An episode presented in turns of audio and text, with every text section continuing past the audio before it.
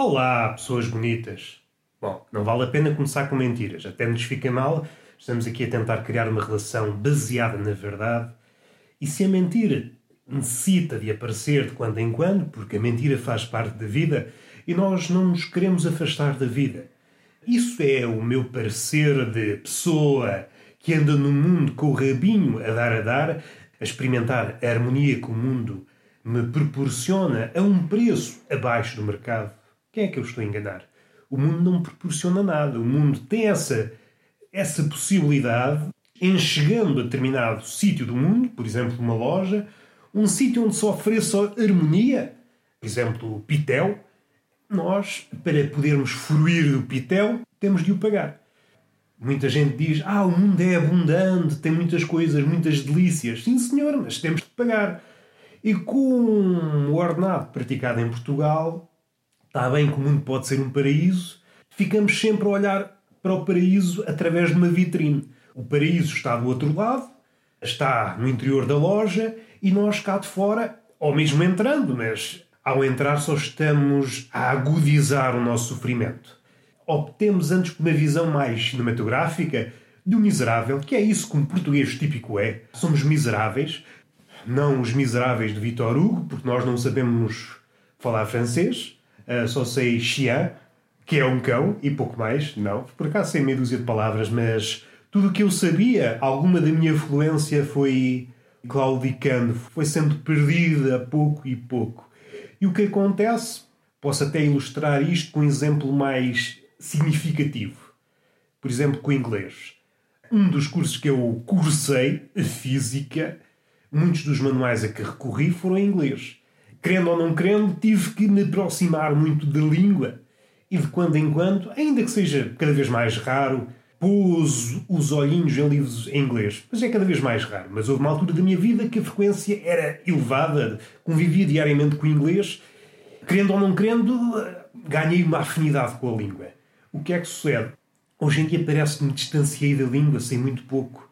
Mas se eu parar um bocadinho para pensar, que é uma coisa que me faz bem, Sobretudo parar, pensar, não sei que o médico já me disse, hum, você não se meta nisso, você não se meta nisso que não faz bem à cabeça, a cabeça faz bem a estar vazia. Mas uma pessoa é como um vinho. Eu encaro cada conselho do médico como se ele tivesse a aconselhar-me a não beber vinho. E eu faço sempre ao contrário. Que é assim que eu vejo o médico. Vejo o médico como um funcionário dessa catedral da saúde, que é o hospital. Catedral da saúde, que, como é muita migalhaça, é o sítio onde as doenças pernoitam. Como recebe toda a gente, os mais necessitados, as doenças também estão necessitadas, e então convive tudo ali na mesma sala de espera. E é uma alegria. Mas não vamos por aí. O que eu vejo no médico não é um funcionário de saúde, não. Eu vejo um ironista. Interpreto tudo o que o médico me diz ao contrário. Ele diz-me para não fazer uma coisa, eu faço essa coisa. É assim que eu vejo as coisas e posso estar a fazer mal? Posso. Mas se consigo interpretar a ironia é porque sou uma pessoa inteligente. Ah, mas estás a interpretar uma ironia onde ela não existe. Oh, isso só me favorece. Ainda sou mais inteligente. Porque ver ironias onde elas existem, isso qualquer um é capaz. Também não vamos esticar a cordinha, estamos no século XXI, onde ninguém dá conta, em onde ninguém consegue farejar uma ironia. Às vezes é preciso que a ironia esteja sublinhada em negrito. É pá, já não se pode dizer negrito, não é? Diz-se bold, eh, com umas sinalefas, com umas aspas, com uns emojis, e mesmo assim as pessoas não dão com ela. Não dão com ela, porque as pessoas são miúpes, têm o faro assim constipado, são uns perdigueiros reformados. É isso que as pessoas são em contacto com as palavras. Por isso, a ironia está cada vez uh, mais difícil e o autor de ironia, se for alguém que pratica com afinco, pode chamar-se um ironista, um ironista, é alguém que está cai no erro de tornar a ironia cada vez menos subtil, o que é um tiro no pé, porque se há coisa que a ironia é, é subtil. Ao fazê-la progressivamente menos subtil, está a ir contra a natureza da ironia e, em última análise, não está a fazer nada. É claro que nos podíamos alongar qual é a fronteira? Onde é que acaba a ironia e começa o cambalacho? algo diluído. Vamos diluindo a ironia até ela não ser nada, até se transformar em água. É um exercício académico que nos devia encher o fogo, mas não, não vamos por aí, porque a vida é chata, não vale a pena pegar na pasta da chatice no que toca à ironia. Vamos dar dois passinhos atrás para completar este raciocínio. Se achar ironia onde ela existe já não é para todos, então achar ironia onde ela não existe, ui, isso eleva-na a um patamar onde pouca gente alcançou. Devem olhar para mim com algum respeito e com alguma maluquice, porque é preciso não esquecer, com algum desdém, é isto que eu quero dizer, fugiu a boca para a maluquice, é isso que eu digo. Por vezes agacho-me e inicio o sexo oral e digo: olha, fugiu-me a língua para a marotice. Pode haver uma recepção festiva desta iniciativa, porque é uma coisa que o homem, tanto o homem com H maiúsculo quanto o homem com H minúsculo carece, é falta de iniciativa.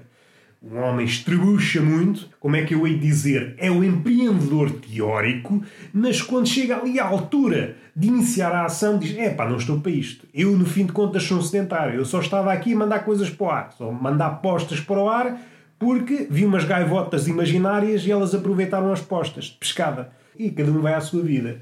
Dando um passinho atrás, isto talvez não seja. Por um lado, é humorístico interpretar as palavras ironicamente. Por outro, pode dar aso a certas merdas, não é? Convém prestar atenção ao que o médico diz, nem que seja para fazer piadas depois. Se a vida me ensinou uma coisa, é esta que eu vou dizer a seguir. Se por acaso se sentem muito doentes, não vão ao médico. Não. Podem não aguentar o diagnóstico. Estão tão fraquinhos, tão débeis, que ao receberem aquele diagnóstico lixado, podem se ir abaixo. Mais vale não saber, pelo menos duram mais um tempinho. E agora vamos tocar no coronavírus. Este vai ser um episódio tocar ao de leve e particularizar. Tocar aqui no meu caso e alargar mais à frente para o grupo dos asmáticos. Mas eu já vou tocar nesse assunto. Vai ser um podcast mais curto. Vocês já tiveram. Ontem foi um podcast mais longuinho, de 20 e tal minutos. Hoje é só um lamiré que é para descomprimir, para moer, para talvez um podcast para tomar à hora do lanche. Quem sabe, na hora do tabaquinho, ouvem este podcast e dizem ui, já posso enfrentar a vida com outro desânimo.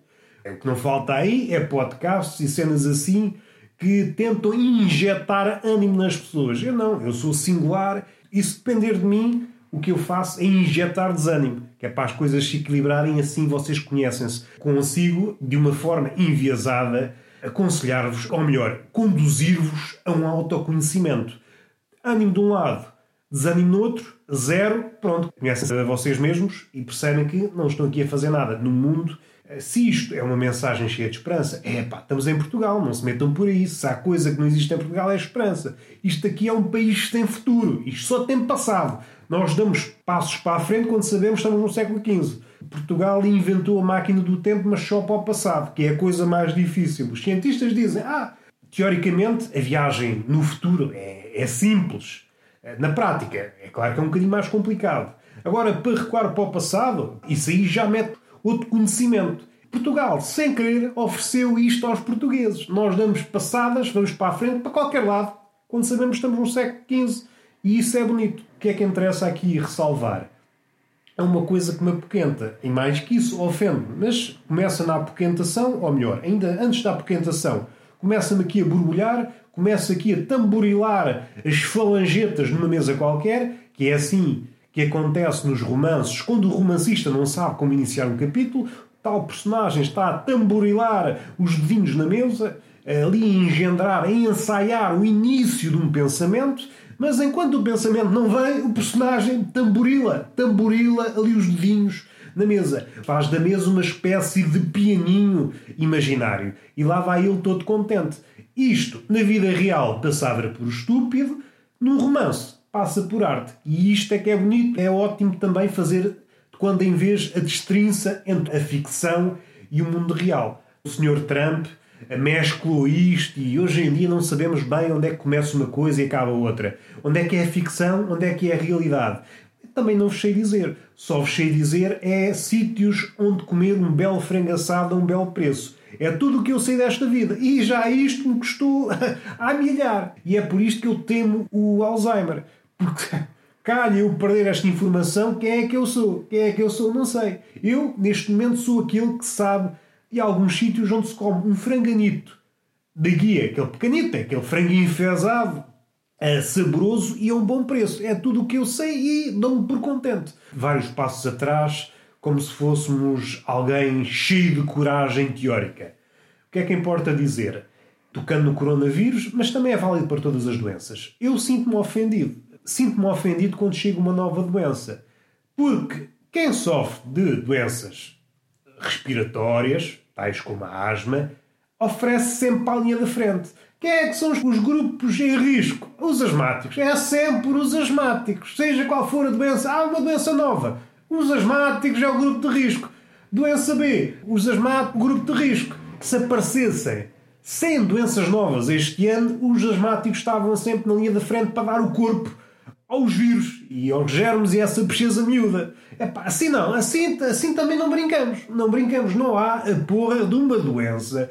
Alguém assim importantes, de, que sabem da saúde, ou assim, aquelas pessoas que nos mandam talvez tapar a boca com o cotovelo, pessoas que não tinham aquele talento para o contorcionismo e perceberam, bom, vou pela escola da vida são pessoas que podem ser muito boas em determinadas coisas, mas a nível de anatomia humana é coisa que não, não chegaram longe.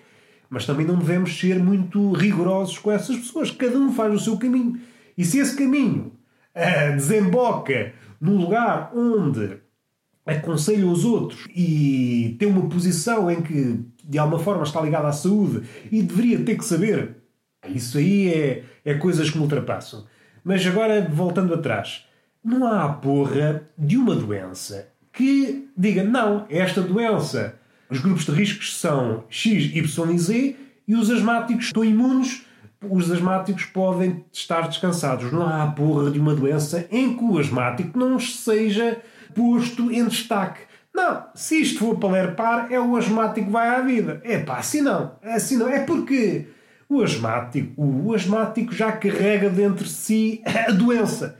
A asma é uma doença crónica que, como a própria palavra indica, é crónica e, mais que isso, com o progredir da idade, agrava-se, vai-se agravando. É galopante, galopante, mas é um galope. Agora que é trote, é aquele. Hum, o cavalo, bom, supondo que a asma é um cavalinho, é o trote, vai andando devagarinho, mas uh, vai fazendo o seu caminho.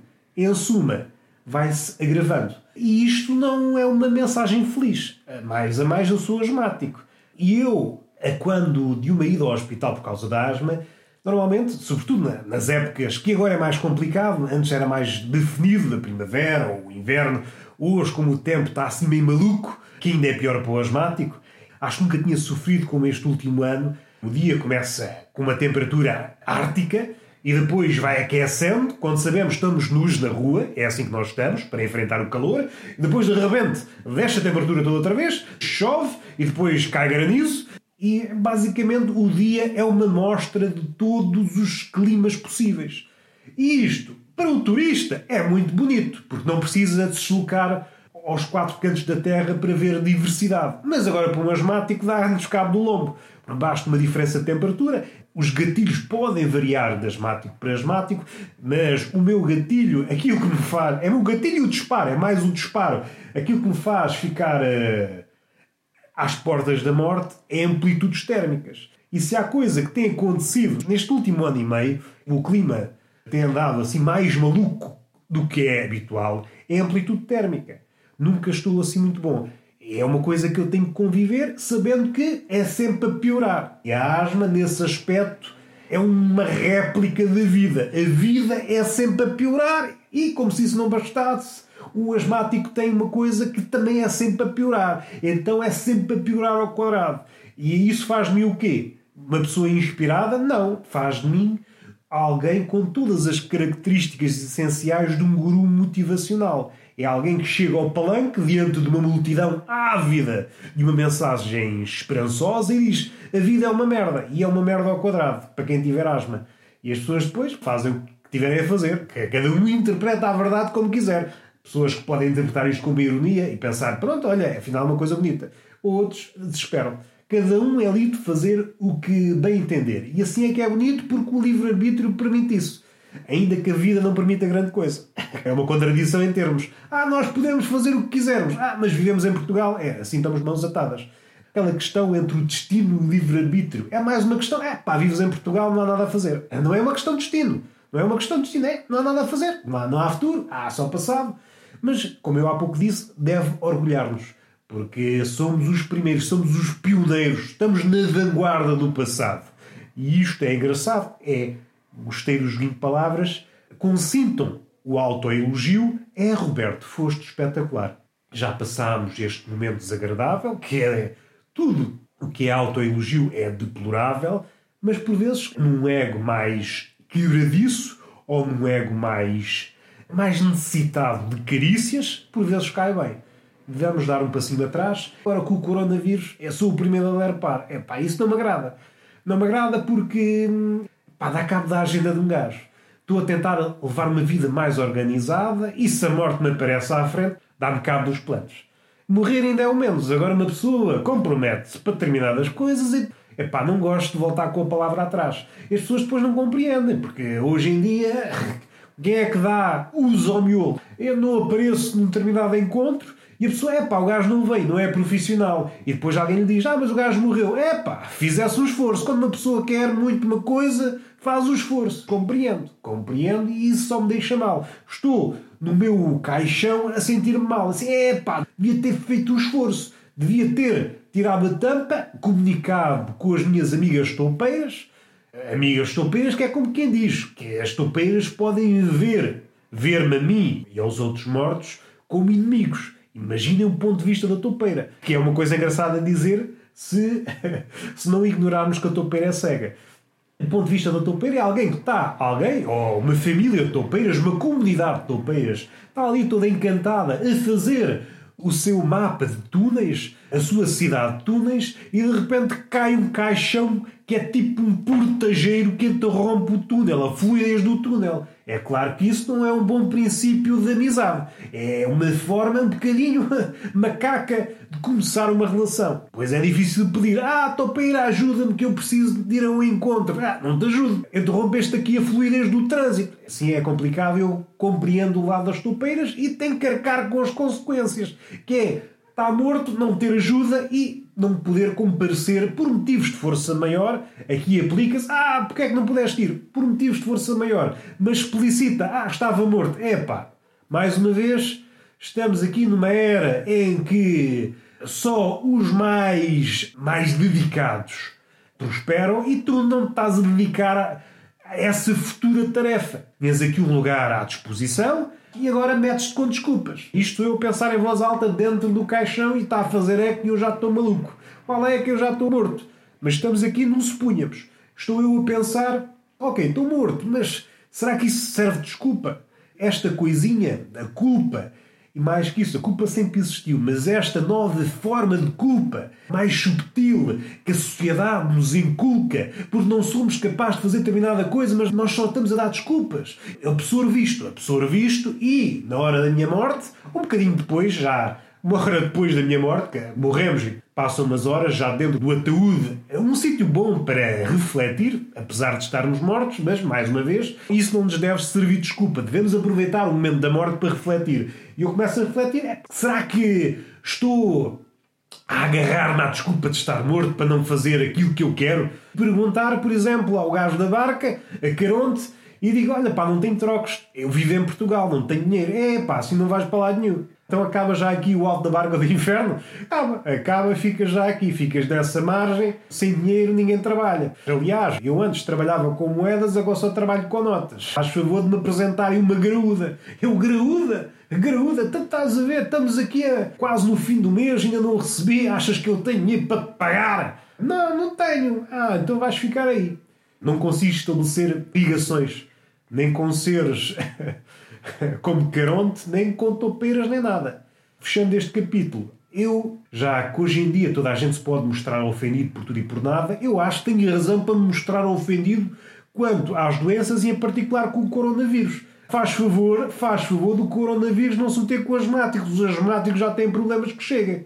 Grupo de risco, o caralhinho. Grupo de risco, o caralhinho. Há aí muita gente que quer morrer. Não o asmático. O asmático já tem problemas que chegam. O mais certo é bater a bota antes de tempo. Coisinha enquanto dorme, assim uma falta de ar e lá vai eu. Faz favor, não se intrometer na vida do asmático. Está bem? Coronavírus. Este foi o episódio possível.